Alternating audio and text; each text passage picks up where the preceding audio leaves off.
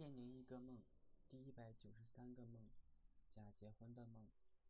有天我回家了，老妈对我说：“给我找了个媳妇，已经下聘礼了，对方也收了。媳妇就是同村赵勇的妹妹。”我大喜过望，觉得老妈真会来事儿。那个同村的美女个子又高，皮肤又白，我一直很喜欢她。后来我在路上遇到她。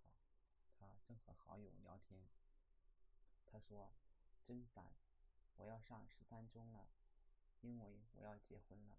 那个人就在十三中上学，我很讨厌十三中。”听到这个，我可不高兴了。原来人家不愿意跟我结婚呀，大概没有看上我。后来结婚以后，我们去了大舅家，他跟其他客人有说有笑，相谈甚欢。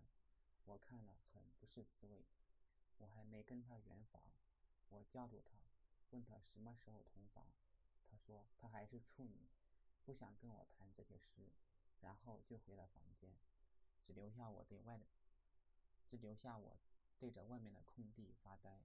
以前这块空地是不存在的，这里有好多棵大树，我还爬过，现在只剩下一个孤零零的法国梧桐。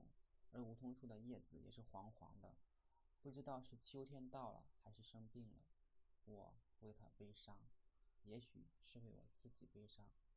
我总觉得我是下一个杰克伦敦，也是下一个马丁伊登。在没有成功的时候，老婆看到的都是我的缺点。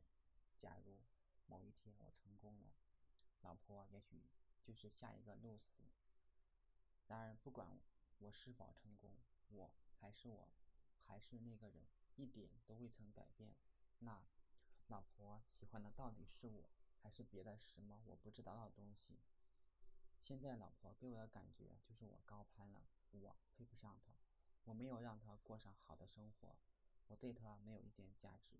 我在家里边就是给她添乱，我的笑，我的想法都幼稚好笑。但是。不管怎么说，我都要坚持自己的信念。我不知道会不会成功，但这是我想做的。过去不可留恋，未来可期。